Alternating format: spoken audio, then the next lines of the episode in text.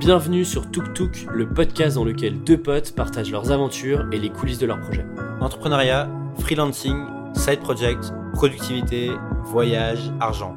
On a décidé d'aborder des sujets qui comptent pour nous. Je m'appelle Alexis Minkela, je suis freelance et aussi le créateur du podcast Tribu Indé où je vais à la rencontre d'autres freelances. Je m'appelle Valentin Decker, je suis aussi freelance et j'ai créé Sauce Writing pour aider un maximum de personnes à écrire sur Internet.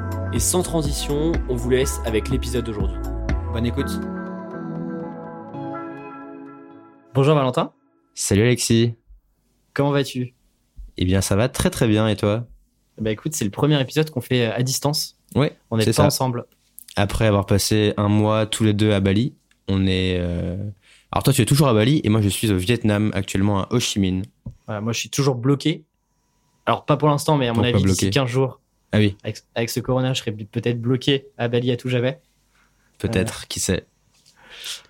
Bon, en tout cas, euh, quatrième épisode. Euh, merci, on a, on a vu qu'il y avait eu euh, pas mal de, petites notes sur iTunes et de reviews. Donc, merci à toutes les personnes qui ont, qui ont eu le temps de le faire et ceux qui ne l'ont pas encore fait. C'est vraiment important pour qu'on puisse remonter dans les classements sur iTunes. On aimerait bien quand même avoir nos deux petites têtes dans le bol en top feature sur iTunes. Donc, n'hésitez pas à le faire. Ça prend vraiment 10 secondes euh, et, nous, ça nous fait très très plaisir de vous lire euh, à ce sujet. D'ailleurs, à ce propos, on a une très mauvaise nouvelle à vous annoncer. C'est que euh, on a pris la décision que si nous n'avions pas les 50 reviews pour l'épisode prochain, eh bien, on coupait Tuk Tuk, on arrêtait le podcast. Donc là, il y en a une quinzaine. Il en faut 35 d'ici d'ici dans deux semaines. Donc le sort de ce podcast dépend de vous. Voilà. Nous, en tout cas, on a déjà mis notre review, donc à vous de faire le job aussi. Très bien. Bon, un épisode un peu plus léger aujourd'hui. Euh, mais est-ce que tu peux nous en parler anecdote, euh, Mais anecdote pas légère du tout, Alexis. Et non, et non. Alors, vas-y, commence tout de suite. Ou est-ce que tu veux que j'introduise ça? Écoute, introduis, introduis, je te laisse, introduire. Alors, l'anecdote a pris place, a eu lieu il y a quand même deux ou trois semaines. Je me souviens plus exactement, trois semaines, je pense. Euh, mais on a pris le temps de la laisser infuser et surtout, on a pris le temps d'avoir les conséquences finales de l'anecdote parce que c'est très important. On ne pouvait pas vous le raconter à moitié. Donc, euh, je pose le cadre. Donc, nous sommes un samedi, euh, samedi matin.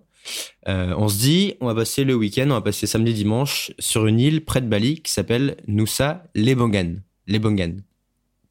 Et donc, pour s'y rendre, il faut faire une demi-heure de bateau et pour se rendre à l'embarcadère, au port, il faut faire environ une heure de scooter euh, depuis euh, notre hôtel. Donc c'est ce qu'on fait. On part euh, vers midi, il me semble, samedi. On arrive là-bas une heure plus tard. On gare les scooters sur le parking public à côté du port. On prend nos billets juste à côté. Il y a plein de plein de petites de petits guichets et on prend le bateau direction Nusa Mangan. On passe le week-end là-bas. Ça se passe très très bien. Et il faut imaginer juste parce que les parkings publics, quand tu dis parking public, tu te dis euh, c'est des parkings un peu clean, comme en France, tu vois. Faut juste te dire que c'est un parking qui est complètement ouvert.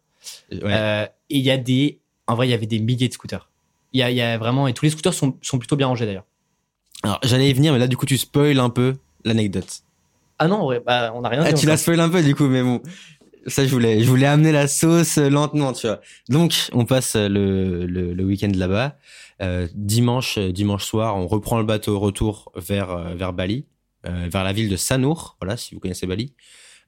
et donc on arrive, il est 17 h on a un peu d'envie de rentrer. On arrive sur le parking que tu viens de décrire, donc je pense au bas mot, il y a peut-être 10 000 scooters, peut-être 1000 scooters collés les uns aux autres. Et alors pour le coup, nous on s'était garé tout au bout du parking, à côté de l'embarcadère.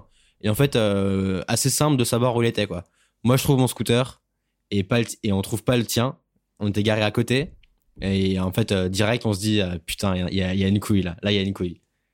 Et là en gros, euh, moi je commence. En fait, je, me dis là c'est la. Il y avait eu la première alerte avec la perte de clés dans l'épisode 2 du podcast et là je me dis ça sent quand même un peu plus mauvais que la première fois. Surtout qu'on l'avait garé vraiment à côté. Ouais. Et que bah, toi, il y a ton scooter qui a pas bougé. Et, et moi, clairement, il y, est, est pas. Surtout que sur le côté, je vois mon casque qui est posé quand même par terre. Euh... Mais c'était pas ton casque au final. Hein. T'es sûr que c'était pas mon casque? Je suis sûr parce qu'il y, avait, avait pas de sticker dessus. Bon. Mais il y avait un casque qui était quand même, c'était quand même, c'était quand même louche. Je te l'accorde. Et donc là, je commence à. En plus, on a des petits bips sur les, les clés, donc je commence à biper euh, pour faire sonner le scooter, euh, impossible. Et donc, je remonte toutes les allées, euh, tous les petits recoins pour essayer d'aller rega- regarder euh, le scooter. La chance que j'avais, c'est qu'il y avait écrit le nom de la plaque aussi sur mes clés, ce qui fait que je pouvais aussi regarder là-dessus. Et puis, tout de suite, je commence à demander aux. Il y avait deux, trois mecs qui, gèrent un peu le parking. Et si tu veux, ils m'ont envoyé bouler dès le départ. Mais au bout d'une heure, qu'en fait, pendant une heure, on est toujours là à chercher le scooter, à aller regarder un peu à droite, à gauche. Là, il commence à se dire, OK, euh, en fait, il y a, peut-être un, vrai truc parce que, en fait, au début, il y a un petit dédain quand même des balinais qui se disent, c'est encore un énorme touriste qui, euh, pas capable de se souvenir où est-ce qu'il a garé son scoot. Et plusieurs fois, ils nous ont fait la remarque, mais vous êtes sûr que vous l'avez garé là, etc. Alors que oui, ils étaient garés à côté. Ce qui fait que du coup, euh, on cherche avec eux, impossible de le trouver. Là, je me dis, euh, c'est terminé, quoi. Je reverrai plus surtout jamais que, ce... surtout que euh, c'est impossible ou très très très compliqué que quelqu'un l'ait déplacé. Parce qu'on était au bout du parking, parce qu'il y avait deux allées toutes petites, juste pour passer le scooter, et qu'il y avait trois rangées de scooters l'une à côté de l'autre, et que pour le sortir, il fallait faire un gros effort, quoi. Parce que le scooter, s'il est pas démarré, bah il est hyper lourd. Euh, Enfin, tu dois le traîner, euh, tu dois le traîner euh, pendant 500 mètres pour sortir du parking, quoi. Et d'autant plus qu'il était bloqué. C'est-à-dire que euh, le, le guidon était bloqué. On pouvait pas Mm. le tourner. Donc, je me dis quand même, c'est dingue. Et donc, on va dans un premier poste de police. Un poste maritime d'ailleurs. Hein. Je sais pas si t'avais capté, mais C'est vrai, le tout premier? ouais. Et en fait, on y va. Et là, c'est, c'est, c'est, il faut imaginer un box de garage et il y a, y a une table et puis, euh, et puis il y a un mec en uniforme. Qui il revient sur, voilà, il revient sur le parking. Euh, euh, je sais pas trop ce qu'il fait. Il, il parle avec quelques balinets. Il nous dit, bah non, il faut aller euh, dans un, dans une autre station de police qui est un peu plus euh, dans la ville à, je sais pas, à moins d'un kilomètre. Et par chance, à ce moment-là, on rencontre deux balinets qui ont notre âge et qui en fait travaillent pas loin du parking. Et donc, euh, On sait pas trop ce qu'ils font. hein. Ils sont plus en mode on squatte un peu, on zone un peu dans le parking. Quoi. Bon, en tout cas, ils, nous ont dit de travailler là-bas, mais du coup, ce qu'on fait, c'est qu'on monte sur le- leurs deux scooters et puis euh, direction euh, le poste de police. Alors avant ça, d'a- d'abord quand même, faut quand même dire que on a passé bien deux à trois heures, sans mentir, à chercher. Et en fait, dès qu'on on a demandé à plein de monde, et chaque personne se retapait tout le parking. Alors nous, on l'a déjà fait dix fois, on était sûr que le scooter n'était pas là, mais il disait oh, let me check, let me check, I'm gonna see et tout. Et donc en fait, euh, au bout de trois heures, finalement, il dit ok, on va aller au gros poste de police qui est euh, à 500 mètres euh, avec les deux balinets. Et avant ça, j'appelle quand même l'hôtel et le honneur du scooter. Et là, je sais pas, en gros, c'est une discussion entre les balinets, entre eux, qui nous font après un topo à la fin des conversations. Et faut vous imaginer, c'est des conversations qui durent 5-10 minutes. Quand tu leur demandes ce qui s'est passé, ils sont capables de dire en gros Ouais, euh, de quoi ils ont discuté. Et donc, on a eu des versions de, euh, en fait, le scout, euh, il y a une équipe qui va venir pour aller le récupérer. Ensuite, le scout, il est traqué avec un GPS et donc ils sont en train de retrouver où est-ce qu'il est, etc. Bref, on a tout eu avec des moments d'histoire de, de petits. Ça, j'ai de- tellement pas cru à ce- le coup du GPS. Le scoot, il est tout pourri, jamais de la vie, il y a un GPS là-dedans. Moi, j'ai cru à tout, Valentin. Moi, j'étais prêt à tout pour récupérer le scooter. Et donc, on se retrouve au poste de police et clairement, un dimanche soir à 18h, 19h. T'as pas envie d'être là-bas. hein. Et ça commence mal parce que, euh, c'est c'est- en vrai, euh, un peu comme partout, euh, mais, euh, mais les policiers indonésiens sont pas les plus aimables, quoi. Surtout avec des touristes. Euh, et donc, c'est assez marrant parce que on y va pour une demande, mais à aucun moment ils nous regardent, à aucun moment ils nous parlent à nous. Et donc, ils parlent aux deux balinés qui sont avec nous. Et donc, ils Ouais, nous font parle pas patienter. anglais, Euh, on s'assoit, euh, on s'assoit sur un banc, on se fait prendre en photo. Ouais.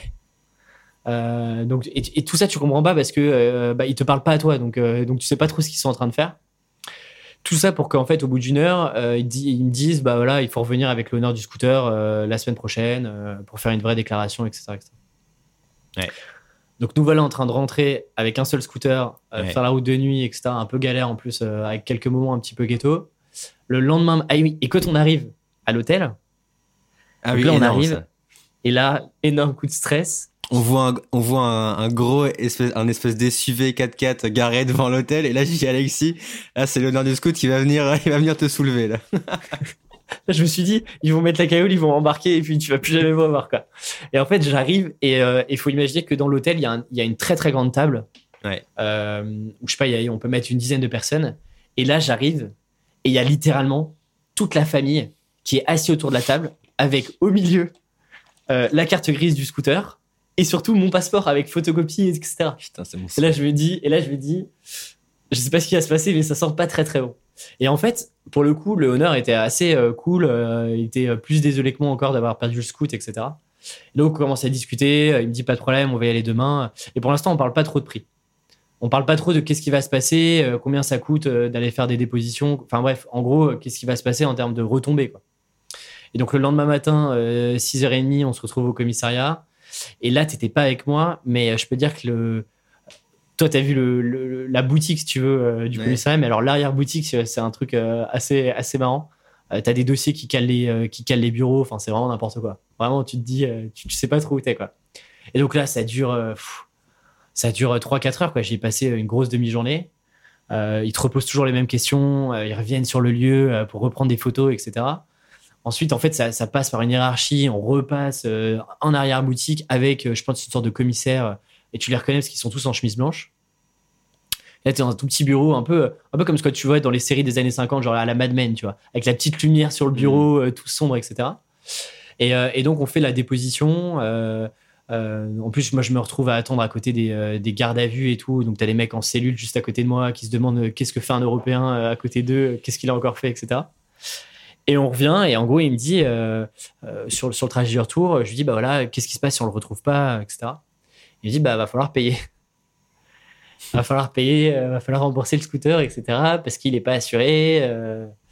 Et, je demande quand même à des amis euh, qui sont ici comment ça se passe. Et effectivement, bah, t'as pas trop de choix. Quoi. Ici, en plus, t'es touriste.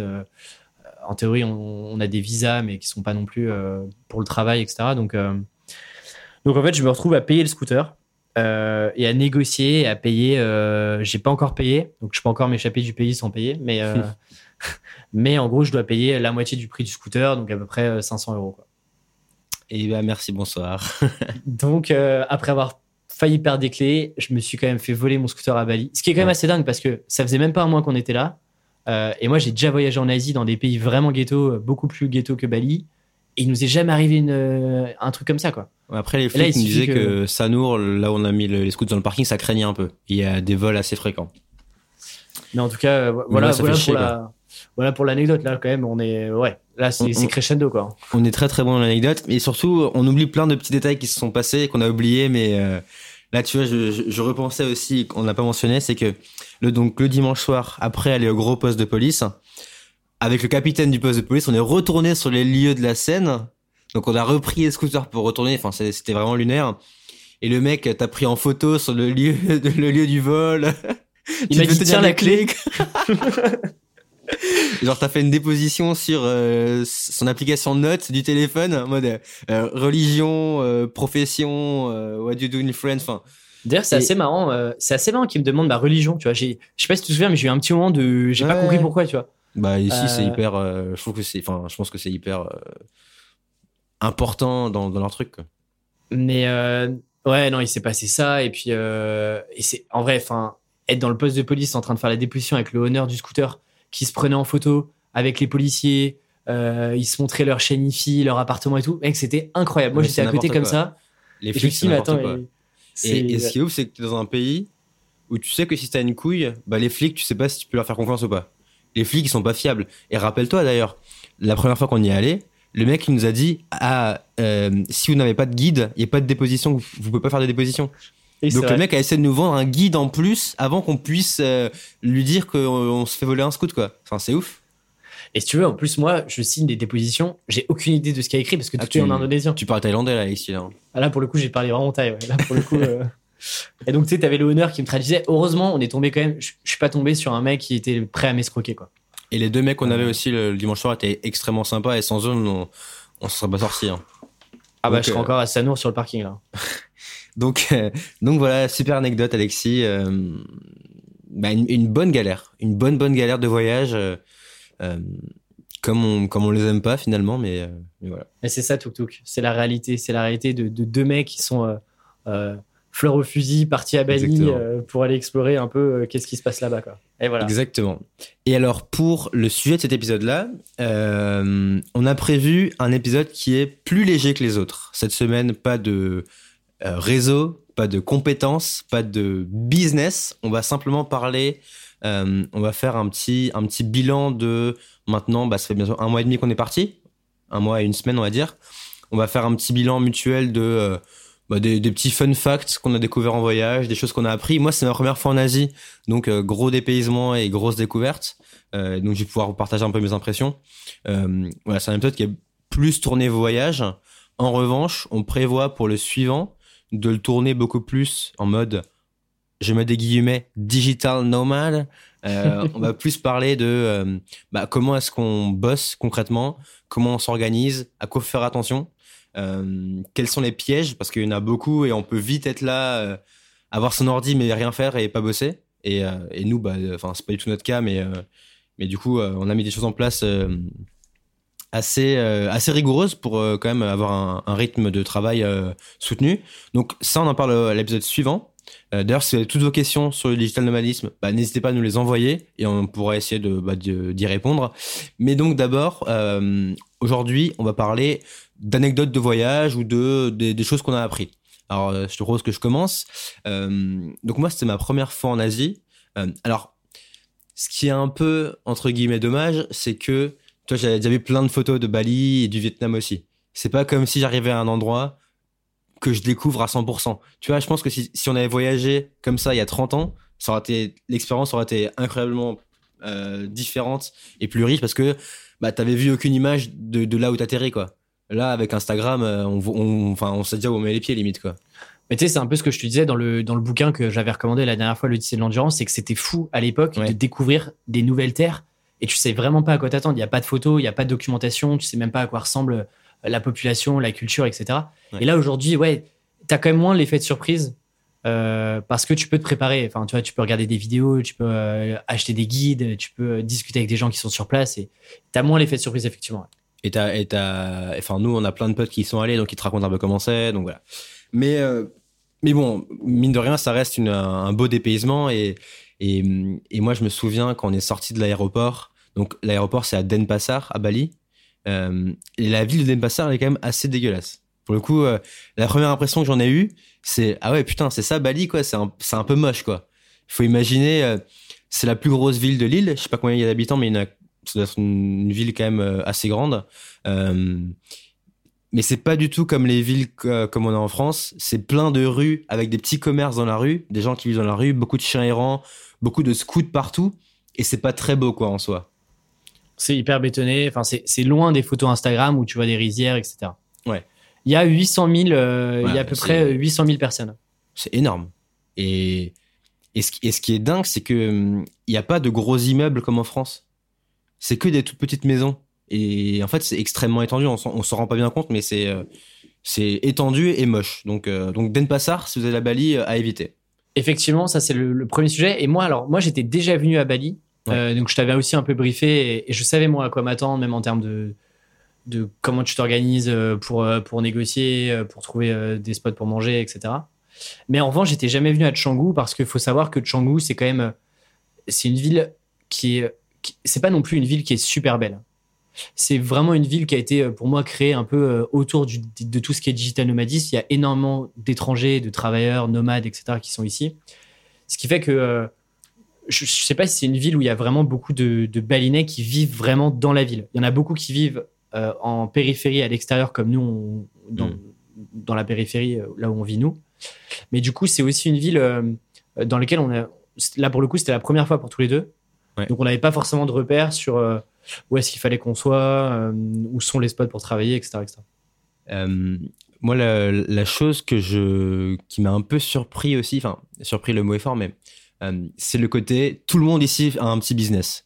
Tout le monde essaie de s'en sortir comme il peut. Tout le monde va essayer de te vendre un truc. Tout le monde va essayer de te dire ah vas-y viens regarde j'ai ça machin. Et ça c'est assez marrant comparé en France où au final il y a assez peu de gens qui ont des petits business Là-bas, on dirait que tout le monde a, peut-être un taf et un truc à côté euh, et une boutique devant sa maison euh, et il fait à manger pour des gens.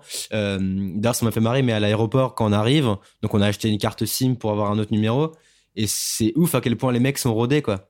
Genre, tu donnes ton téléphone, ils sortent ta carte SIM sans même te demander, ils en mettent une autre, ok, ok, c'est parti, euh, you have 10 gigas, let's go, quoi. C'est incroyable. Et, et, tu vois, et, et là-dessus, c'est vrai que c'est, c'est trop marrant. Par exemple, euh, là, on, a, on a trouvé une petite cantine euh, à côté du coworking où on est. Et, et tu vois, en discutant avec, avec le mec, il doit avoir, en vrai, il doit avoir notre âge, peut-être un peu plus jeune. bah derrière il a aussi un business de scooter. Mm. Donc tu vois, il a, il a un truc où tu t'as de la bouffe le midi, où toute sa cuisine, enfin toute sa famille cuisine derrière, etc. Et puis si t'as besoin de louer un scooter aussi, il peut te dépanner. Il a quelques scooters, etc. Et t'as ce truc un peu, tu vois, c'est un peu, c'est un peu la débrouille quoi. Il faut faire un peu d'argent à droite à gauche. C'est pas des, c'est pas des millionnaires les mecs, mais il faut faire un peu d'argent à droite à gauche. Et, euh, et du coup, tout le monde se teste des trucs et tout le monde a des tout petits trucs. Et il y a, en fait, tout le monde est concurrent, mais il y a tellement de, euh, tu vois, c'est pas des gros business. Chacun a son petit truc avec euh, son Ouais. petit euh, périmètre. Euh, tu vois, il y a plein de laveries partout, mais chacun a ses petits clients, etc. Ouais. C'est assez, euh, c'est assez intéressant comment la, la valeur est distribuée un peu partout, quoi. Il n'y a pas un gros business de loueur de scouts qui va louer les scouts à 80% des gens euh, sur l'île, quoi. Ouais. Et ce qui est marrant, bon après, le, faut dire que le niveau moyen des, le niveau de vie des gens moyen est quand même très bas comparé Je crois que c'est à- 300 euros. par mois, ouais, Le- comparé à ce qu'on a en. France. Donc c'est très bas et et, euh, et euh, tu peux manger, euh, je pense, pour euh, 2 euros par repas euh, si tu fais attention. Euh, mais ce, ce- moi, ce que ce qui m'a frappé, c'est que ils sont hyper au fait. Déjà, tout le monde hein, est sur un smartphone. Ils sont tout le temps, tout le temps sur des smartphones en train de soit faire des jeux, soit faire, euh, soit sur Facebook et de faire des conneries. Et euh, quand tu veux payer, ils sont hyper, euh, ils sont hyper au fait quoi. Tout le monde prend la carte. euh, Enfin, c'est c'est marrant, je trouve. Tout ce truc de paiement mobile euh, et c'est marrant parce que euh, on l'a pas trop utilisé à Bali, mais là au Vietnam, j'utilise beaucoup Grab et l'application elle, est- incroyable. hein. Elle est, euh, non, tu peux commander de la bouffe, tu peux donc tu peux te faire, euh, ça fait taxi donc en voiture et en scooter. Tu payes littéralement rien. T'attends absolument pas. Moi, quand je prends un Grab euh, scooter, t'attends une minute, le mec te dépose et ça coûte même pas un euro. Donc c'est assez ouf. Et en plus, l'appli, genre, elle est hyper bien gamifiée. Tu gagnes des points à chaque fois. T'as un système de messagerie dans l'appli. Donc, euh, parce que, parce que hier soir, j'ai commandé, une- commandé une pizza. Le mec, il me dit, euh, il m'envoie un message sur l'appli, mais j'avais jamais capté qu'il y avait ce truc-là. Du coup, on s'est mis à se parler sur l'appli, quoi. Enfin, c'est genre ils sont, c'est à la fois extrêmement pauvre, mais à la fois euh, hyper à la pointe aussi, quoi. Et beaucoup plus que nous en France où euh, on galère à payer un taxi en carte. Eux, ils s'en foutent, quoi. Ton ton ton ton grab, tu le payes euh, soit en cash, soit sur l'appli directement en micro-paiement, quoi. Et d'ailleurs, quand on avait pris, euh, t'as as énormément de, de manières et de moyens de Ouais. paiement différents directement dans l'application. Et euh, en gros, pour ceux qui connaissent pas, Grab, c'est l'équivalent un peu de Uber, mais, euh, mais partout en Asie du Sud-Est. Et pour, l'in- pour la, la petite info, en, du coup, il y a un an, Grab, c'était c'était, valorisé à 14 milliards de, de dollars. Donc, à mon avis, ça a encore pris aujourd'hui. Et euh, derrière, en fait, c'est backé par des énormes banques, notamment. SoftBank, que je connaissais pas. Bah, SoftBank, c'est la banque qui arrose euh, toute la Silicon Valley. euh, ils, ils ont, ils ont fait des gros tours dans WeWork aussi. euh. C'est contre Grab que Uber a perdu en, en Asie. hein. Donc, euh, mais ouais, Exactement. là, je me rends compte que c'est, enfin, c'est assez ouf pour le coup. C'est vraiment, c'est monstrueux. Euh, le truc euh, qui m'a également frappé, enfin, c'est ton rapport au risque. Et tu te rends compte que en France, on est quand même dans une vie, et c'est d'ailleurs c'est très très bien, je critique pas du tout, où on est quand même hyper en sécurité, où tout est quand même très aseptisé, et, et c'est tant mieux encore une fois, toutes les normes euh, mises en place font que, bah voilà, tu t'es, safe partout et que c'est très bien. Là, en, en Asie, à Bali au Vietnam, c'est pareil, c'est quand même immensément plus ghetto. Déjà, la, la, la nourriture, tu sais jamais si tu vas être malade ou pas. C'est une vie à 100 à l'heure ici, Valentin. Et euh, donc il y a la nourriture, il y a le fait que euh, tout le monde a un petit scooter et sur la route c'est un bordel. Tu dépasses dans tous les sens. Les gens font n'importe quoi sur la route. Vraiment, ils font n'importe quoi. Les gens, ils sont à quatre sur les scooters, des familles entières sans casque, le daron, la mère et les deux enfants en bas âge, ils sont sur le scooter, ils sont tranquilles. En France, c'est impossible ça. Et pourtant, les gens, tu vois, ils vivent très bien, ils sont très contents, ils sont très heureux.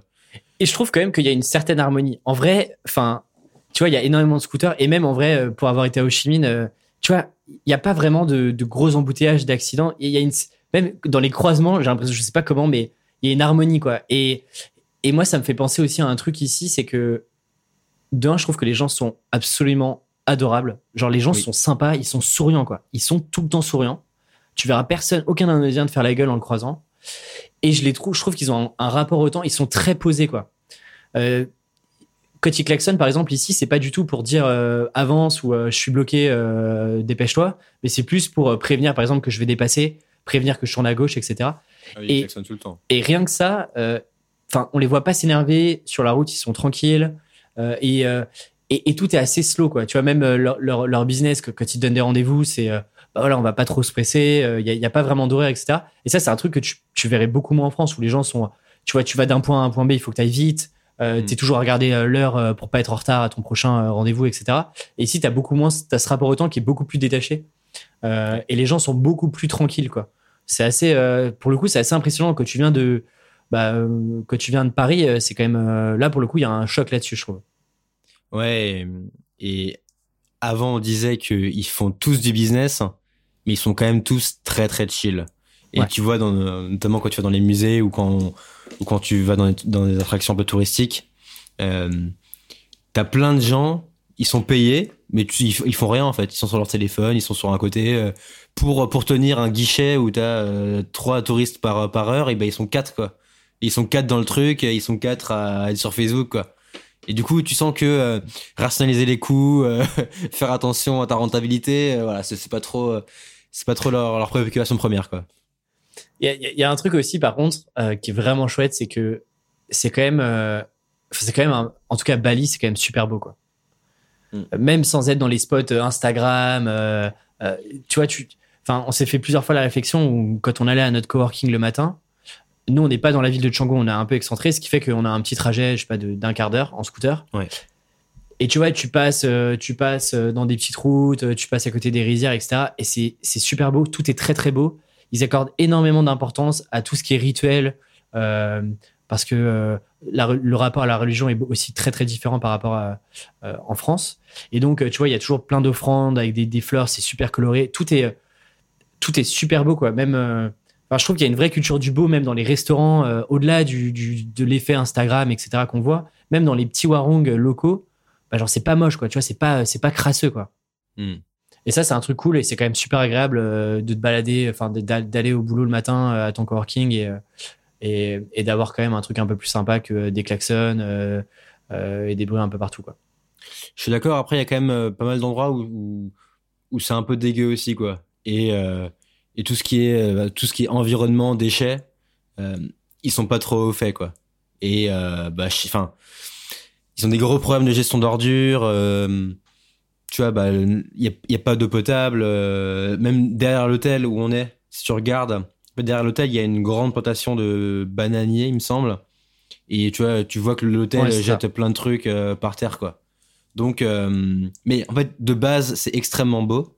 C'est, euh, bah, il y a des rizières, donc il y a un système d'étages et ça rend tous les paysages vraiment magnifiques avec les palmiers. Mais tu sens que bah, c'est un pays qui est en train de se développer, qui est émergent et que donc il se développe, euh, je pense quand même assez vite et qui donc euh, bah il y a plein de, de rejets, de- d'excédents, d'externalités négatives euh, qui se font quoi. C'est sûr.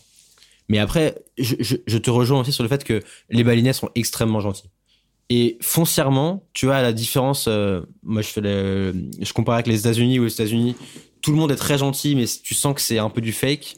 Là, pour le coup, les gens, ils ont vraiment à cœur euh, que tu passes un bon moment, ils ont vraiment à cœur que tu te mettes bien, ils ont vraiment à cœur euh, que tu profites de ton repas, que que tout se passe bien chez eux, que tu découvres euh, comme tu veux. Et, et ça, c'est c'est hyper plaisant. Et c'est très rare. En France, c'est pas du tout comme ça, pour le coup. En France, quand on te fait un sourire, tu te dis, mais tu veux quoi, toi? Là-bas, c'est tout le monde est à la banane. et c'est assez ouf, hein Et et t'as pas ce truc-là euh, par rapport à d'autres pays, tu vois. euh, T'as pas ce truc de euh, ils vont essayer de te la mettre à l'envers, euh, ils sont sympas parce qu'ils veulent te prendre de l'argent, etc. C'est pas du tout cette culture-là. Ou alors on, l'a- pas ressenti, mais enfin moi je le vois pas du tout comme Mm. ça, quoi. Est-ce qu'on parle un petit peu de Mes impressions la du- situation actuelle? Ou euh, des, des impressions Alors, toi Je fais un, un petit point rapide sur mes impressions du Vietnam et après on peut parler du sujet. on, va, on va y venir. Bah Vietnam, moi du coup ça fait une semaine que je suis là. Euh, je suis tout seul pour l'instant. Enfin, j'ai des potes qui étaient censés venir lundi, mais à cause du coronavirus ils ne peuvent pas venir. Donc euh, un mois tout seul, mais au final ça me va, ça me va assez bien parce que j'aime bien tout seul. J'ai- J'étais content qu'ils viennent, mais bon, je vais pas me lamenter. Euh, et du coup, bah, bah, pareil que Bali, Vietnam, c'est une, première découverte pour moi.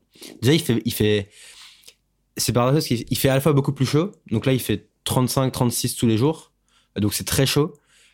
mais t'as pas le soleil qui tape. Parce que t'as as soit des nuages, soit une couche de pollution tout le temps.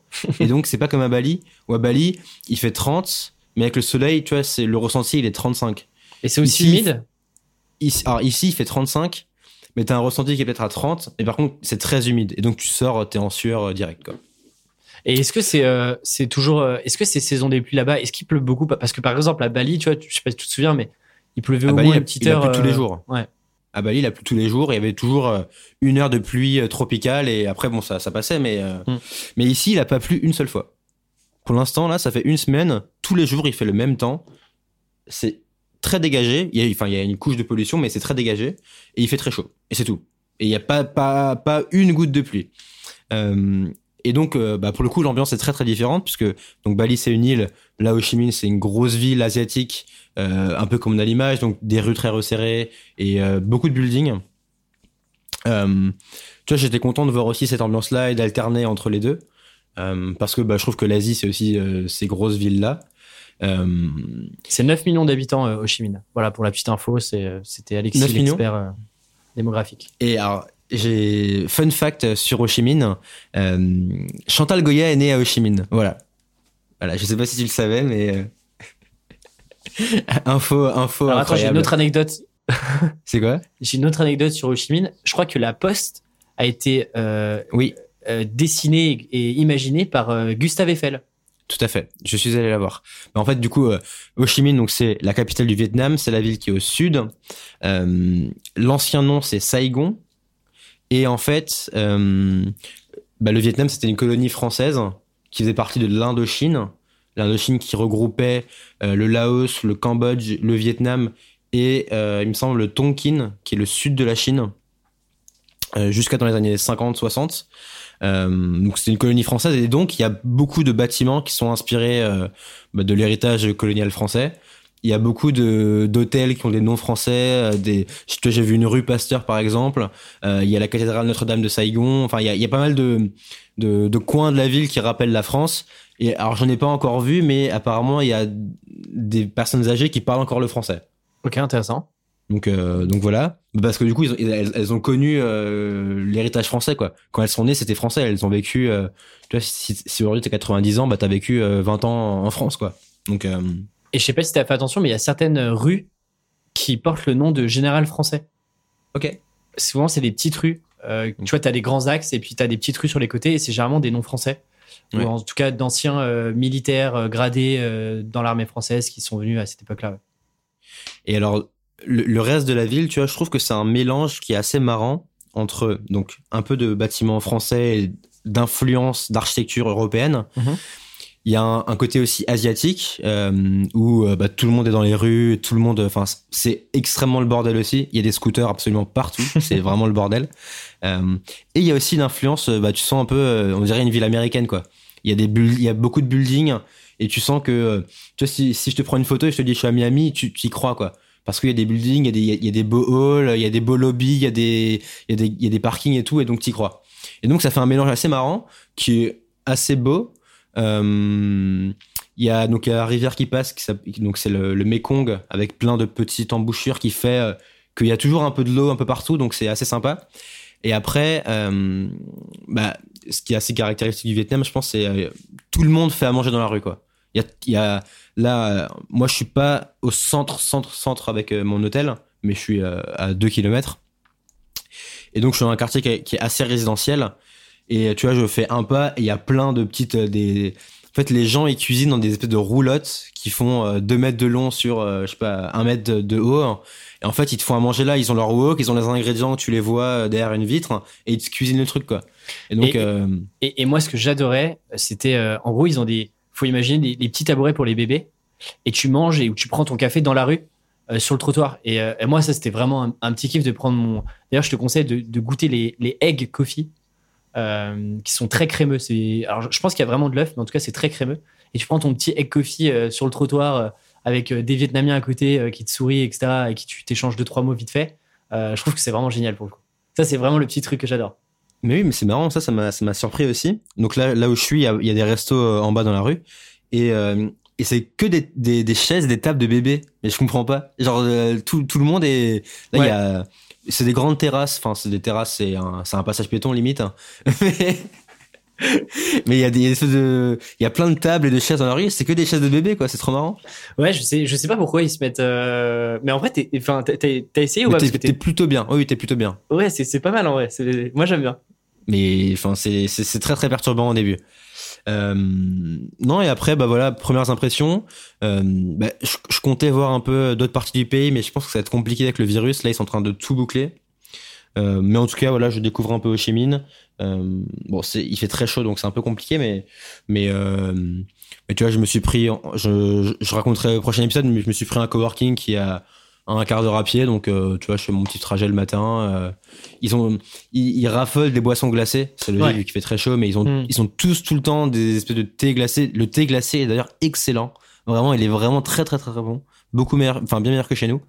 Euh, et ils ont tout, ils ont tout le temps ça, quoi. Donc c'est, c'est marrant. Mais d'ailleurs, ouais, effectivement, euh, toi, tu vas pas pouvoir beaucoup voyager et, euh, et j'espère qu'on va pouvoir se retrouver dans un mois, Valentin, parce que c'est quand même différent la vie ici euh, sans sans toi en coworker en face de moi. Ouais, parce que là, du coup, euh, petit update du coup sur le coronavirus. Là, aujourd'hui, on enregistre. On est le jeudi 12, jeudi 12 mars, et il est actuellement 15 heures, un peu moins de 15 heures. Euh, eh bien, alors, hier soir, il y a eu euh, PSG Dortmund. J'avais mis mon réveil à 3 heures du matin pour essayer de regarder, mais j'étais un peu trop fatigué. Mais du coup, je, euh, j'ai un peu checké les news et tout. Et donc, euh, là, depuis ce matin, on a donc les États-Unis et Trump qui ont bouclé euh, l'accès à l'Europe, donc dans les deux sens, il me semble. Ouais. Donc plus personne ne peut venir d'Europe et plus personne ne peut aller en Europe des États-Unis. La NBA s'est arrêtée parce que, bah, notamment un joueur français, Rudy Gobert, a le coronavirus, qui joue au, au Utah Jazz. Et d'ailleurs, ce qui est extrêmement drôle et il se fait lyncher, c'est que deux jours plus tôt, il faisait une blague sur le coronavirus et en conférence de presse, il a touché tous les micros et toutes les tables en disant Don't worry, there is nothing et tout. Et là, la vidéo ressort et il, il a le coronavirus quoi. Donc c'est assez ouf. Il s'est pris un retour de karma incroyable. Et d'ailleurs, Euh, tu me disais juste avant qu'on enregistre que Tom Hanks, Tom Hanks et sa femme, donc qui sont actuellement en Australie, ont le coronavirus. Donc euh, et alors on mentionne même pas l'Italie qui est euh, entièrement en quarantaine. Et pour le coup, euh, je lis beaucoup de trucs sur le sujet depuis bah, depuis qu'on est parti. Enfin, on, on suit quand même pas mal l'actualité. on a pas mal de threads Twitter, ouais. euh, Et, euh, et c'est très très alarmant quoi. Enfin vraiment c'est euh, c'est assez ouf ce qui se passe. Euh, la situation de l'Italie actuellement, il y a plein de graphiques qui montrent qu'en fait l'Italie a juste 5 jours d'avance sur nous et que dans 5 jours on sera dans la même merde. Euh, et rapidement, bah, pourquoi est-ce que ça pose problème? Alors on pourrait se dire oui le, le taux de mortalité n'est pas est pas incroyable.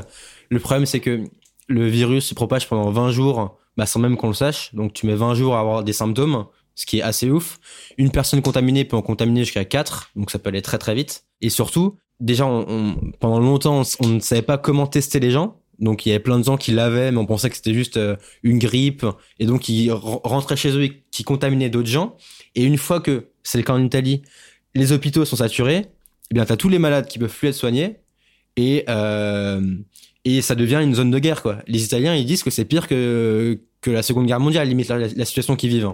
Et, et effectivement, au-delà du fait que, euh, bah, tu vois, c'est c'est quand même une maladie qui est euh, compliquée, euh, qui se propage très très vite. En fait, tu as tous les dommages économiques derrière qui sont monstrueux, quoi. Enfin, tu vois, je voyais aussi le, le salon e-sport, enfin le 3 aux Le 3 à États-Unis qui, qui, qui, qui est annulé, qui est quand même un truc qui est monstrueux pour l'industrie du jeu vidéo en entier.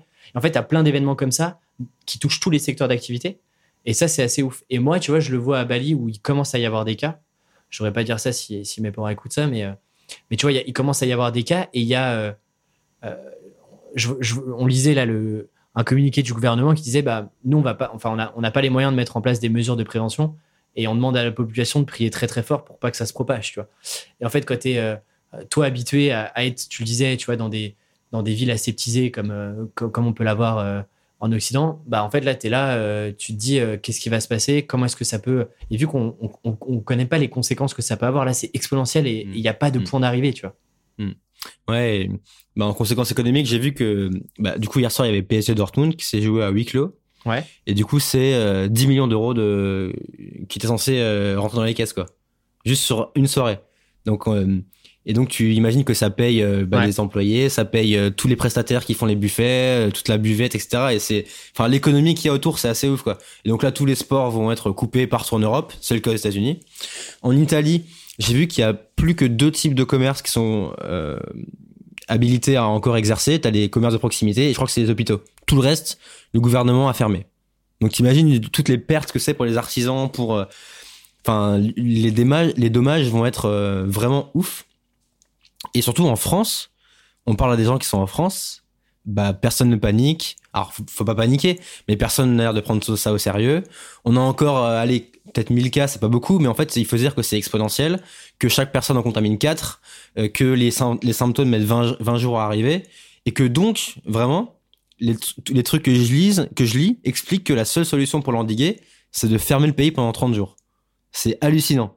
Alors c'est un truc dans notre vie jamais, enfin, euh, je dis ça, mais euh, jamais on a vécu ça, quoi. C'est incroyable. et, et j'ai regardé un petit peu parce que euh, quand on était venu il y a deux ans avec Margot, il y avait, il y avait quand même pas mal de, de Chinois euh, qui venaient euh, en, In- en Indonésie et à Bali. Et dis-toi, par an, il y a à peu près, il y a entre 1 et 2 millions de Chinois qui viennent en vacances en Indonésie. Ouais, Imagine la perte financière. Euh, parce que en gros, elle, ça va encore durer au moins six mois minimum, tu vois, en termes de, de restrictions, ce sera pas aussi euh, dur, mais imagine les pertes colossales pour chacun des pays, surtout sur des pays qui comptent sur le tourisme et d'où leur, toute leur économie est basée sur le tourisme, comme ça l'est quand même en Indonésie. L'Italie, c'est super 12% du PIB, c'est le tourisme. C'est en vrai, c'est monstrueux. Et du coup, nous, nous, euh, tu vois, ça nous pose, enfin, on se posait des questions de se dire, bah, qu'est-ce qu'on fait, quoi? Parce Ouais. que globalement, euh, toi, ton visa, il expire, euh, euh, enfin, en gros, euh, début avril, on est à la porte du pays, quoi. Euh, toi euh, du Vietnam et moi de l'Indonésie. Ouais. Et du coup, la question, c'est, euh, vu que beaucoup, beaucoup de pays commencent à fermer l'accès aux Français, Ouais. enfin, en tout cas aux, aux- aux personnes venant de France, Mm. bah, nous, avec un passeport français, on peut très vite aussi être assimilé à, OK, vous étiez en France et donc euh, on vous Mm. refuse l'accès sur des visas. Et donc là, se poser la question de, un, qu'est-ce qu'on fait euh, une fois qu'on est obligé de sortir du territoire là où on est aujourd'hui? Est-ce qu'on aura la capacité de rentrer en France? Et si oui, bah, de quelle manière on rentre Parce que, euh, tu vois, s'il faut être en mise en quarantaine, etc., c'est quand même pas idéal. Et D'ailleurs, Et sinon, où est-ce qu'on va ouais, j'ai vu que Dubaï, qui avait 0 cas jusqu'à hier, parce qu'ils ne les testaient pas, là, ils en ont annoncé 400 aujourd'hui, en un coup, d'un coup. Ouais. De 0 à Ouais, 400. donc, euh, Donc, euh, donc ouais, il y a, ouais, il y a toutes ces questions-là. Alors moi, pour le coup, tu vois, je suis assez rassuré d'être au Vietnam parce que j'ai l'impression qu'ils prennent ça euh, très, très, très, très, très au sérieux. Jusqu'à il y a 2-3 semaines, il y avait 16 cas, et 16 cas, déri- 16 cas guéris, donc aucun cas euh, neuf actif. Mais là, il y a une, euh, j'ai vu qu'il y a- il y a une jet-setteuse vietnamienne qui était euh, à la Fashion Week à Milan, à Paris et à Londres et qui est revenue et qui a ramené le virus bah, elle va régaler. et hein. qui a contaminé tout le monde dans l'avion, quoi, en gros. Et du coup, elle a ramené le virus. Et donc, apparemment, tout le monde a le seum dans le pays contre elle. Euh, mais en fait, du coup, bah, les conséquences, c'est que euh, t'as plein de quartiers du Nord et de Hanoï qui sont verrouillés. Genre là, pour le coup, euh, il y a un cas, il verrouille tout le quartier ici. Et c'est assez ouf. Le Vietnam a annoncé que les visas français, enfin que les Français ne bénéficiaient plus des 15 jours gratuits de visa pour venir au pays. Donc maintenant, il faut obligatoirement faire une demande de visa. Que si tu viens au Vietnam de France, t'es en quarantaine euh, pratiquement d'office. T'as à l'aéroport, monsieur, suivez-moi, hop, t'es- tu pars en quarantaine. Et euh, surtout, ce qui est ouf, c'est que donc ils ont fermé tous les sites touristiques du pays, les baies d'Along, tous les, toutes les, tous les sites du Nord et sont verrouillés. Et que je suis sur des groupes de Français euh, sur Facebook, ils expliquent que euh, il y a plein de Français qui sont en quarantaine forcés dans leur hôtel par les militaires, quoi. Les militaires, ils font, ils font des rondes dans les hôtels et ils disent, ok, t'es européen, on te bloque et tu sors pas pendant 14 jours, quoi. À tout moment, Valentin, euh, il y a des militaires qui vont se poster devant ta chambre d'hôtel et euh, tu vas devoir rester ici. hein. Bah, à tout moment, depuis la fenêtre, je les vois, quoi. Alors moi, le, le paradoxe, c'est que à Ho Chi Minh, donc dans le sud, pour l'instant, il y a, il y a rien. Enfin, la vie est parfaitement normale. Mais dans le nord, apparemment, ils sont extrêmement vénères. Mais du coup, moi, ça me, ça me rassure, en gros. Je vois qu'ils prennent ça très au sérieux. Et d'ailleurs, c'est le, le cas de pas mal de pays d'Asie. Euh, J'ai vu un truc sur bah, la Chine. Pour le coup, ils ont réagi assez vite. Ils ont bien réagi parce que là, pour le coup, ils sont en train de l'endiguer.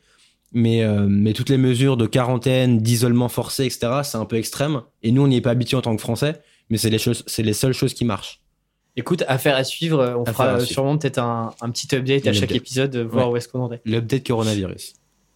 Avant de passer au challenge, je te propose, on a reçu quelques questions. Oui. Je te propose d'en prendre une aujourd'hui et, euh, et puis on essaie de traiter les autres. euh, si on a le temps, on les traite aujourd'hui et sinon on les reporte euh, au prochain épisode. On n'en prend qu'une seule? Je sais pas. Le, En vrai, je pense qu'on peut y répondre assez rapidement, non? Ok. je pense. hein. C'est des questions que de, de Léa. Donc Léa, si tu nous écoutes, voici tes questions. Tu, tu veux démarrer? Allez. Donc, euh, sa première question était comment écrire et structurer un bon résumé de livre? Euh, Est-ce qu'il faut le faire chapitre par chapitre ou au global à la fin de la lecture? Ce que je te propose, Valentin, c'est euh, moi, je te partage comment moi j'attaque un livre et comment je j'essaie de conceptualiser tout ce qu'il y a derrière. Et puis, toi, tu complètes et tu as sûrement une autre méthode aussi. Allez, partage. En gros, ce qui se passe, c'est que moi, déjà, avant même de lire le bouquin, je passe quand même pas mal de temps. Et c'est un truc où on le voit souvent et je comprenais pas trop l'intérêt avant vraiment de me dire, OK, là, je le fais euh, pendant plusieurs livres et je vois ce que ça donne. Je passe pas mal de temps sur le sommaire. Hmm. Et avant de commencer le livre de- du début, je vais d'abord regarder les trois, trois quatre euh, petites parties qui m'intéressent et je vais vite fait les lire avant de commencer le bouquin. Une fois que je fais ça, ensuite, euh, moi, je suis en. Alors, soit tu. J'ai plutôt l'habitude de lire des livres papier. Donc, ce que je fais, c'est que euh, moi, je le lis en batch euh, et je, je surligne au fur et à mesure, sans trop revenir sur le livre. Ça veut dire quoi Je le lis en batch? C'est-à-dire qu'en gros, je le lis, je le surligne, mais je reviens pas sur, euh, sur ce que j'ai surligné, je prends pas de notes à côté. Je surligne tout le livre, et au bout, dans, globalement, un livre me prend euh, une semaine, 15 jours à lire. Je le laisse reposer quelques jours, et ensuite je reprends le bouquin en me focalisant sur les parties que j'ai surlignées. Et ensuite, je les, je les note dans un Notion. Donc, euh, Notion qui est un outil euh, où euh, un peu moi, mon Wikipédia interne, mon second cerveau, comme tu dirais, Valentin.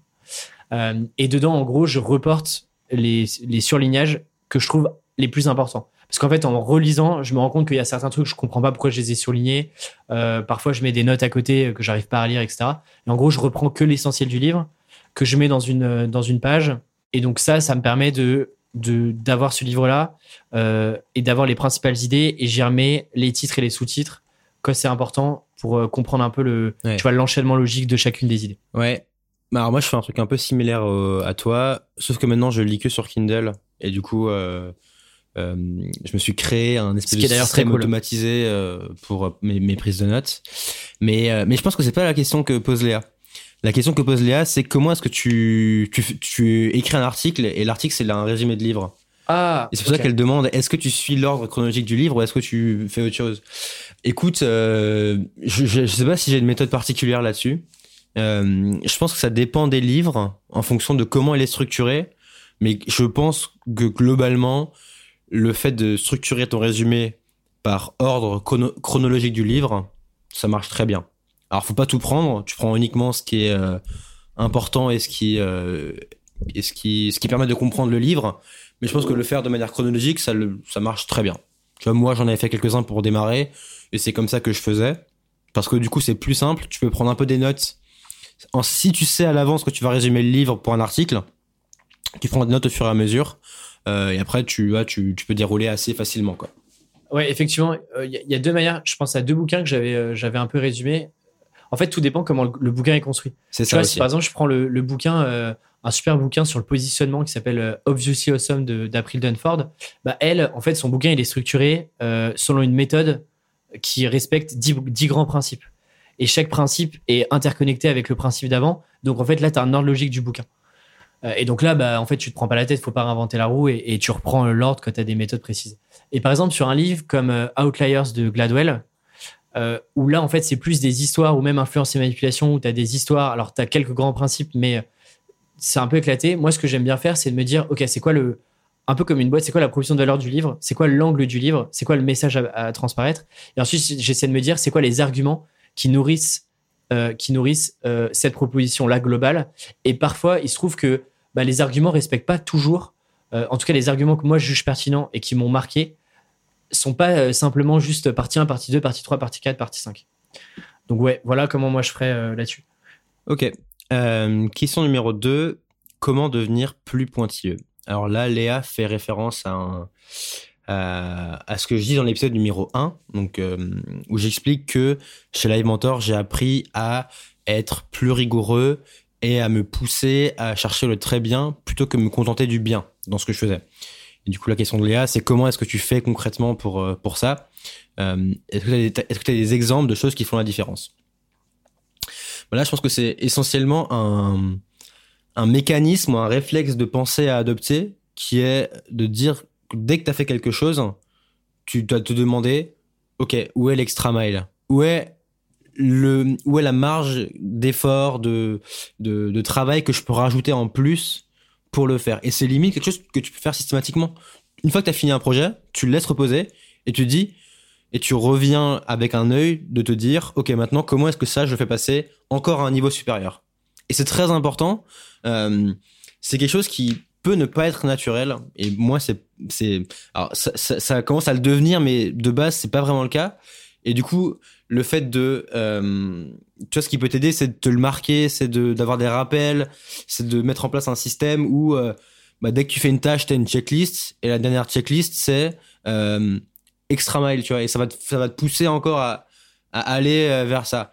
Mais je sais pas s'il y a une technique, euh, tu vois, euh, qui marche absolument, mais c'est, je pense plutôt un, un, un réflexe de penser à adopter euh, et, à, et à entretenir, quoi au début, auras, tu vas galérer, ça va pas être naturel, mais, mais plus tu vas pratiquer, plus tu vas te forcer à, à faire ça et plus ça va être simple, je pense. Et, et je rajouterai deux trucs. Le premier, c'est fais relire aussi ton travail, et quel que soit le projet. Oui. Que ça soit un article, que soit une présentation, que ça soit euh, une newsletter, peu importe. Nous, on l'a beaucoup fait. En plus de laisser reposer le travail, le projet que tu es en train de faire et d'y revenir quelques jours après en essayant d'avoir une posture qui est OK, c'est plus moi qui l'ai écrit et là je suis plutôt juge, euh, lecteur, euh, bref, quelqu'un d'externe au projet. En plus de ça, ce qui est vraiment intéressant, c'est quand tu vas faire un peu challenger ton travail par d'autres personnes qui n'étaient pas dans le processus de création. Euh, tu vois, je pense, euh, et, et, et on l'a beaucoup fait, euh, on en profitait beaucoup quand on était tous les deux à Bali pour se faire relire Ouais. des emails, Ouais, c'est vrai. des docs clients, des pages de vente, etc. Et ça, ça te permet de, de toujours challenger ce que tu as fait et d'avoir un regard un peu plus neuf. Parce qu'en fait, tout le, toute l'idée de derrière être pointilleux, c'est juste comment est-ce que tu arrives à changer d'angle de vue, de point de vue, pour proposer quelque chose euh, euh, qui va être encore mieux parce que tu as, baqué un peu tous les angles possibles sur une problématique donnée. Il y a vrai. ça, et, euh, et, et même en freelance, en fait, euh, moi je le fais beaucoup, et c'est parfois super inconfortable de dire tu as déjà passé euh, 15 heures sur, euh, sur un doc euh, que tu dois envoyer au client. T'hésites toujours à dire est-ce que je le, je, je le, je le partage pour, euh, pour qu'en fait euh, qu'on puisse euh, me redemander de retravailler dessus, etc. Et, euh, et sauf que ce truc-là te permet en plus d'avoir des attentes et d'avoir un niveau tel que bah, même tu vois côté client, moi je le vois en freelance, bah, euh, tu sens que ton travail il est plus travaillé parce que tu as repassé du temps, tu as repassé plusieurs versions, tu as accepté d'y passer, de, de, de retravailler et de parfois rechanger un peu ce que tu avais fait. Euh, donc, euh, ce truc de, tu vois, t'entourer de gens euh, pour faire relire ce que tu fais, je trouve que c'est un truc qui marche plutôt bien. Il n'y a pas vraiment de. Je trouve que c'est une bonne méthode. Quoi. Ouais, ouais t'as as raison. T'as raison.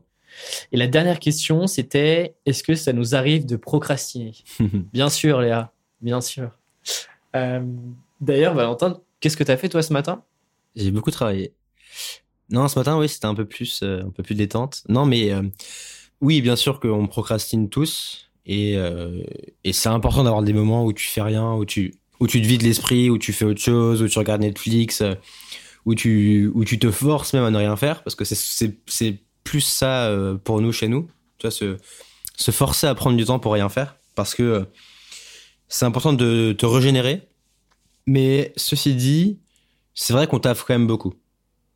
Euh, alors, euh, c'est impossible de bosser euh, H24 euh, non-stop, mais, mais c'est vrai qu'on travaille quand même beaucoup. Bah, là, on est à Bali, enfin, quand on était à Bali, quand j'étais avec toi à Bali, la semaine, c'était 9h, 20h au cowork, quoi. Avec une pause à midi, mais du coup, on n'allait pas surfer, on n'allait pas boire des verres à 18h, enfin voilà, on bossait, quoi. Euh, donc, euh, on procrastine euh, sur le temps qui reste. Mais c'est. Il y a. y a, Enfin, je pense qu'il y a- une part de taf à fournir. je sais pas ce que tu peux ajouter là-dessus, Alexis, mais.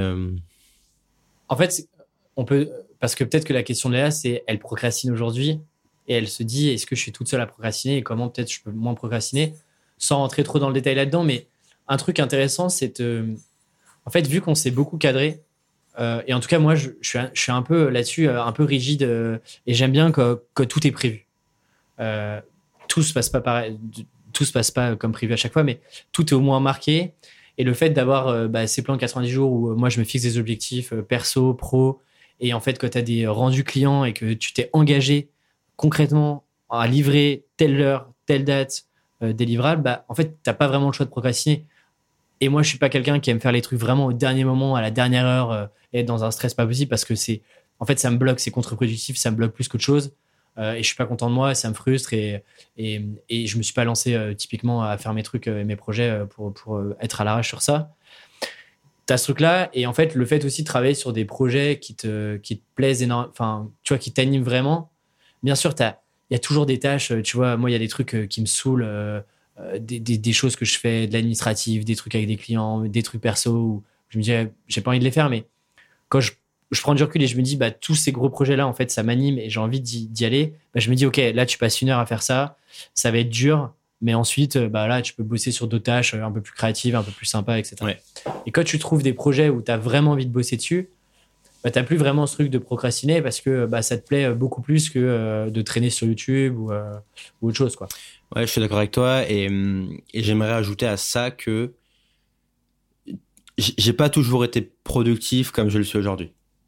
Et j'espère que ça va, que ça va encore, que je vais encore progresser là-dedans, mais je me rappelle qu'au début, quand on a commencé un peu à, faire des trucs, à créer des projets, euh, t'as as plutôt tendance à procrastiner parce que tu sais pas vraiment ce qu'il faut que tu fasses, parce que euh, tu démarres. J'ai un peu l'impression que c'est que procrastiner, c'est l'étape 1 euh, vers laquelle il faut passer avant d'arriver à l'étape 2 qui est OK, maintenant tu comprends que euh, enfin tu comprends comment tu fonctionnes, tu comprends euh, comment tu réagis, tu comprends dans quel dans, quel environnement tu dois te mettre, le type de projet que tu dois faire.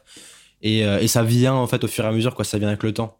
Et donc, euh, faut pas non plus trop culpabiliser par rapport à ça, quoi. Et, d'ailleurs, toi, il y, y, a un truc qui a fait un déclic entre euh, genre je procrastine et je me rends compte que euh, bah et maintenant il faut que je, tu vois, que je m'organise un peu mieux, etc. Il y a un truc qui a fait que tu as un peu réfléchi différemment? Je pense qu'il y, y a, eu plein de plein de petits déclics qui ont qui ont fait que, mais je pense qu'à un moment, tu arrives à un, la procrastination te fait, enfin te, te frustre. Tu te dis ah, mais putain j'ai envie de faire ces trucs là, j'ai envie de envie de faire ce projet, j'ai envie de monter cette, cette boîte ou j'ai envie de faire ce truc là. Mais pourtant dans les faits tu fais rien. Et ça ça crée en toi ça crée en toi une frustration qui au bout d'un moment te fait euh, déborder et te fait dire putain ok j'en ai marre maintenant je m'y mets. Et c'est euh, et c'est d'ailleurs c'est souvent euh, comme ça que, que ça se passe. Hein. Moi je me rappelle quand quand on a fait les 10 épisodes de la saison 1 d'inspiration créative avec Kylian, on se rendait compte qu'à chaque fois, les mecs, le jour où ils s'y sont mis sérieusement, c'était suite à une, à une frustration ou à un gros, un gros revers ou euh, ce genre de choses. Alors, problématique de la, de la semaine, on va aller un peu plus vite. Du coup, dans l'épisode précédent, je vous parlais de mon projet de lancer en préinscription ma première formation sur Source Writing. Euh, je suis très heureux parce que ça s'est très bien passé, parce que j'ai eu plus d'inscrits euh, que ce que j'avais prévu de place, donc euh, donc c'est un signe très positif pour, moi. maintenant, bah, vu que je l'ai fait en préinscription, je me suis engagé aux gens de tourner les vidéos a posteriori, donc après leur inscription, et de leur envoyer au fur et à mesure. Donc là, c'est ce que je suis en train de faire. Et je me rends compte que bah, c'est quand même assez compliqué de tourner des vidéos de cours, même si je sais de quoi je veux parler, je sais où, est-ce que je veux amener les gens, mais c'est différent de le mettre sous forme, euh, sous la forme d'un cours euh, qui doit à la fois, moi ce que je trouve dur, c'est que c'est que ça doit à la fois être concis et euh, qu'il faut quand même mettre de la valeur. Tu vois, moi je suis mal à l'aise avec l'idée de faire une vidéo de 5 minutes. Peut-être qu'en 5 minutes, je peux résumer ce que je dis, tu vois. Mais je me dis, putain, le mec, il s'est engagé, il m'a fait confiance il a mis son argent et il veut un truc quali quoi. Et donc du coup je du coup je tu vois je mets plus d'efforts dans les vidéos, je, et du coup mes vidéos sont longues, peut-être un peu trop, je sais pas trop, on, verra ce que les gens me diront mais mais du coup j'ai j'ai l'impression d'avoir ce truc de me dire OK, il faut que je mette du, il faut que je mette euh, du contenu et je peux pas juste mettre euh, 9 vidéos de 5 minutes quoi. Donc là, j'ai fait trois vidéos et les trois font pratiquement 30 euh, minutes quoi. Mais, euh, enfin, je suis un peu comme toi là-dessus, euh, sur, sur plein de sujets, tu vois. Euh, que j'ai lancé, par exemple, le podcast Tribu 1D, je voulais tout de suite que, par exemple, j'ai un, un, son nickel, d'autres, d'autres se seraient lancés, tu vois, avec un microphone, quoi. Faire un truc vite fait à l'arrache pour tester le projet et tout. Et moi, ça, je l'aurais fait, tu vois.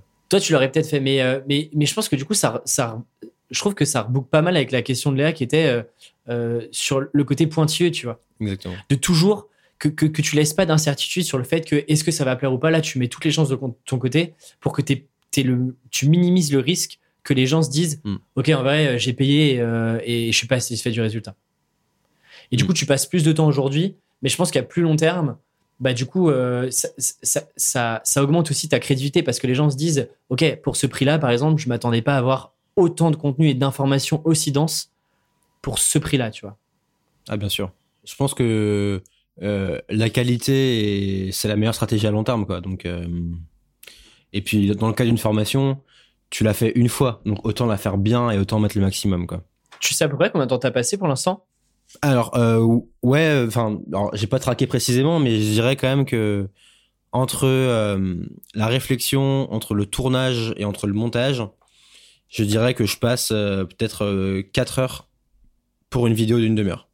Ce qui est quand même un investissement euh, assez important, Ouais. mais c'est pour le coup, c'est un investissement qui fait que, enfin, qui est censé euh, être pertinent encore sur le long terme. Donc, euh, tu vois, il, il- il vaut le coup. Et en plus, les gens ont montré que ça les intéressait. Donc, euh, tu vois, il n'y a aucune raison que je fasse pas cet investissement-là. Dernière section, recommandation. Alexis, qu'est-ce que tu as pour nous cette semaine? Eh ben écoute, sans le vouloir, mais voilà, sur le thème de la procrastination. euh, alors moi, c'est pas vraiment de la procrastination parce que je regardais ça le soir, mais euh, j'ai binge-watché une série qui est incroyable, Valentin, mais vraiment incroyable, qui s'appelle The Spy. Alors c'est produit, enfin c'est distribué par Netflix et OCS selon les pays. Et en gros, c'est euh, une mini-série, donc il y a 6 ou 8 épisodes, je sais plus, euh, qui est basée sur des faits réels, sans en dire trop. Globalement, en gros, on suit euh, un célèbre espion israélien qui s'appelle Eli Cohen, qui en fait va s'infiltrer en Syrie pour, parce que, bah, pour comprendre comment est-ce que fonctionne le pays, parce que la Syrie, c'est moins le cas aujourd'hui, mais à l'époque, euh, était extrêmement fermée. Il y avait très très peu d'informations qui filtraient à l'extérieur. Et donc, du coup, les Israéliens avaient du mal à récupérer de l'information sur le terrain qui soit factuelle. Et donc, euh, ont mis en place euh, tout un stratagème avec Eli qui a infiltré la Syrie et qui petit à petit s'est infiltré euh, dans toutes les sphères euh, euh, politiques, économiques euh, du pays. Euh, et ça suit sa progression. Euh, je, je, je dirais pas la fin, mais c'est c'est admirablement bien filmé. Euh, en termes d'image, c'est magnifique. Euh, et et c'est l'acteur qui joue Borat, qui est aussi le producteur d'ailleurs. Euh, et même si j'avais pas, de, moi j'avais pas forcément aimé ce, ce, ce film-là, c'est c'est extrêmement bien joué. Et donc c'est une super série euh, que je conseille. Il y a six épisodes, voilà, six épisodes de 50 minutes. Donc c'est assez rapide. Et c'est tiré d'un autre bouquin. Euh, le bouquin, je crois, s'appelle The Spy ou l'espion. Euh, donc si, vous préférez la version euh, écrite, excellente série The Spy. Voilà. Ok, je vais, la regarder sous ces bons conseils. Alors de mon côté, c'est un livre que j'ai acheté à l'aéroport de, Bali parce que il faut dire que ici les librairies sont très très bien fournies en livres non fiction. Donc je me suis je me suis laissé tenter. Il s'appelle The Fifth Risk, donc le cinquième risque. Il a été écrit par euh, Michael Lewis. Donc on mettra le lien en description. Et alors c'est un livre euh, qui de base est euh, est vraiment très très très très très très bien. Euh, c'est l'un des, l'un des très très bons livres que j'ai lu cette année et qui est d'autant plus éclairant avec la situation actuelle. Je m'explique. Euh, le livre démarre en expliquant. Alors le livre parle de Donald Trump et de globalement ce qu'il fait à la tête des États-Unis. Donc le livre démarre en expliquant que quand tu es candidat euh, à la, pré- à la, à la Maison Blanche, donc quand tu es candidat aux élections présidentielles et que tu arrives au deuxième tour, donc c'était le cas de Trump et de Hillary Clinton, il y a une obligation légale de fournir aux, alors je sais pas qui, mais aux autorités, euh, la liste des gens que tu vas prendre dans ton administration. Et en gros, l'État demande que tu aies 1200 personnes qui soient prêtes, si tu es élu, à prendre leur rôle. C'est assez normal parce que du coup, euh, c'est pas le jour où tu es élu où tu vas dire, ah, ok, qui est-ce que je vais mettre dans le bureau euh, là-bas.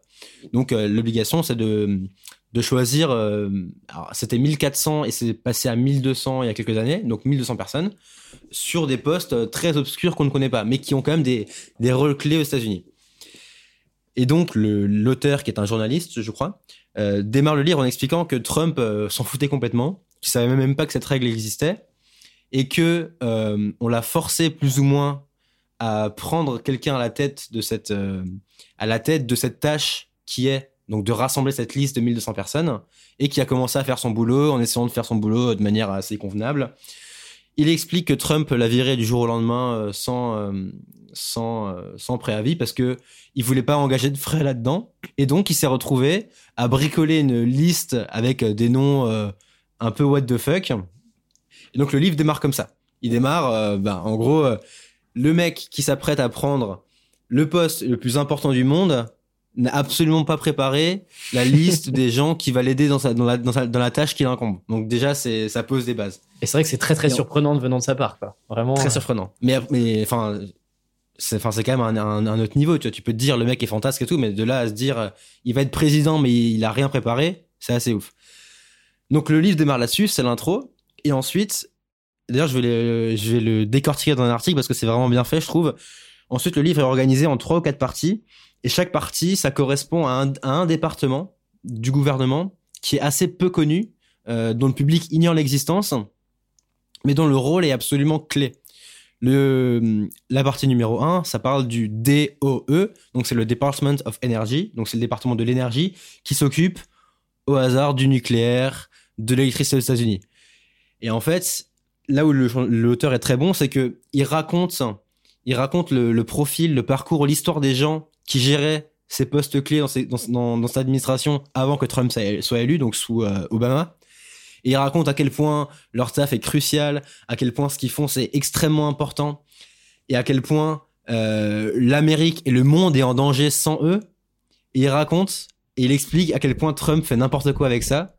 Et tu vois, il raconte que hum, sur des administrations et des départements où il y a 1000 personnes, par exemple sur l'énergie, il y a 1000 personnes, eh bien, ils ont mis, Trump a mis un mois avant d'envoyer une seule personne. Et il explique que ces personnes-là, elles arrivent, elles, elles savent pas de quoi, il s'agit, elles, elles s'en foutent. Et en fait, ce qui est ouf, c'est que Trump, il a parachuté à la tête de ces organisations-là des mecs du privé qui ont des énormes conflits d'intérêts avec euh, leur domaine. Et c'est assez incroyable. Et notamment, il raconte donc dans le département de l'énergie, qui gère le nucléaire. C'est notamment grâce à eux, c'est eux qui ont mené la négociation avec l'Iran pour, pour, désamorcer la bombe atomique. C'est eux qui ont, euh, qui grâce à leur connaissance scientifique du nucléaire, c'est eux qui ont pu dire à Obama, ok, il faut que tu pousses le président iranien à abandonner cette partie de, ses recherches, parce qu'ils savaient que c'était crucial. Et donc c'était un, levier de négociation qui était euh, immense. Trump, euh, il est arrivé, il s'est dit, je m'en fous de ça. Il a tout rasé. Je suis allé, je suis allé en mode bourrin. Moi, je négocie d'homme à homme, je m'en fous de la science et tout. C'est hallucinant. Et autre exemple que je trouve encore plus hallucinant, c'est, euh... alors du coup, il y a, y a, plein d'exemples dans, dans, tout le livre comme ça. Et l'autre exemple, c'est euh, le département qui s'occupe de la météorologie. Donc aux États-Unis, ils ont des, ils ont pas mal de problèmes de climat, notamment avec les tornades. On en parlait dans l'épisode numéro 1 avec le livre sur Oklahoma. Donc, il raconte à quel point le, le taf qu'ils font de collecte des données est essentiel. Et donc, ils expliquent que Trump a parachuté à la tête de ce département-là un mec qui a une boîte qui s'appelle AccuWeather. Et en gros, c'est une boîte qui propose aux gens de s'abonner à un service de météo, de, météo quoi. Et donc ils disent en gros, bah si tu veux être alerté que ta tempête arrive, eh bien paye 20 euh, balles par mois quoi. Donc le mec a un business là-dessus qui est colossal. Et ce qu'il explique, c'est que donc les données qu'il a, bah en fait, sans le gouvernement, jamais il pourrait les avoir. Euh, parce que c'est le gouvernement qui finance les satellites, c'est le gouvernement qui récolte les données, c'est le gouvernement qui a plein de climatologues, machin. Et donc ce mec-là est arrivé et a essayé de faire passer une loi en disant que l'État avait interdiction d'émettre des bulletins météo et que seules des firmes, des boîtes privées avaient ce droit-là. Donc en gros, le, le mec a dit, c'est l'État qui finance euh, toute ma, toutes mes recherches, tout, tout mon business, mais c'est moi qui en, récolte les gains. Et donc c'est absolument, euh, absolument dingue. Et ce qui est ouf, c'est que bah, le, gouvernement de Trump, donc c'est des républicains qui sont euh, pour beaucoup des libertariens, donc des mecs anti-État, des mecs qui sont plutôt pour la liberté, poussés à l'extrême. Tu vois, ils sont anti-État, donc ils veulent pas d'impôts, etc. Mais le livre illustre très très bien que le pays, sous de, nombreux, sous de nombreux aspects, il repose sur euh, des actions de l'État, sur l'impôt qui est prélevé, et que euh, tu as plein d'États du Sud qui sont très pauvres, et si le jour où tu coupes les aides du gouvernement, et eh ben ces États-là, ils sont dans la merde. quoi. Et, euh, et donc, euh, livre absolument fascinant et livre éclairant sur la situation des États-Unis avec le coronavirus. Parce que du coup, tu comprends que ils sont pas du tout préparés à ça, que à Seattle, il y a un, foyer épidémique qui est extrêmement grave et que et font aucun test et que jusqu'à la semaine dernière, Trump il, il tweetait euh, coronavirus is just flu, euh, don't worry, etc. Alors là, il s'est mis en panique. Par contre, il a tout bloqué. Mais jusqu'à il y a quelques jours, euh, le mec, pour lui, c'était rien du tout, quoi. Et donc, ça montre le niveau de d'incompétence. De... Mais le livre, il y a des moments où c'est révoltant. hein. T'as envie de te dire, mais putain, mais c'est ouf. Et, et le monde, pour le coup, est, dans- est en danger, quoi, parce que c'est la première puissance mondiale. Donc, euh, Et j'ai l'impression que c'est pas un gros livre en plus pour le coup. non, il fait, il fait 200 pages. Il se lit, il se lit très bien. J'avais peur qu'il soit complexe, mais il se lit très bien. Euh, et il est vraiment, vraiment intéressant, vraiment plaisant à lire. Donc, je recommande. Eh ben écoute, je vais, je vais, peut-être euh, sauter sur cette lecture, Valentin. Je te recommande vraiment. Et en fait, alors j'ai découvert plus tard, mais c'est l'auteur qui a fait Moneyball et un, un film très célèbre, très célèbre avec, avec Brad Pitt dessus. Et c'est l'auteur qui a aussi écrit The Big Short, où il y a aussi un, un, un film très célèbre dessus. Ah. Très très bon film. Donc euh, très bon auteur. Et ben Valentin, on arrive euh, au bout de cette, euh, de cette, de ce quatrième Quatrième épisode. Euh, un dernier petit appel à l'action avant de partir. Eh bien, les notes du podcast, sinon on coupe tout. Voilà, c'est pas compliqué. On arrête tout, on coupe tout. Tuk tuk, c'est terminé. Euh, non, n'hésitez pas à nous laisser euh, une review, un commentaire sur iTunes, Apple Podcast. Et n'hésitez pas aussi à nous envoyer vos questions. Oui. Euh, merci à Léa. Et là-dessus, il n'y a pas vraiment de règles. Twitter ou Insta, nous, LinkedIn, c'est plus simple. Tout ce que vous voulez. Alexis Minkela et Valentin Decker, voilà, c'est pas très très compliqué. Exactement. On vous mettra tous les liens dans la description. Et ben merci Valentin. Merci Alexis. À bientôt. À très vite. Ciao. Ciao.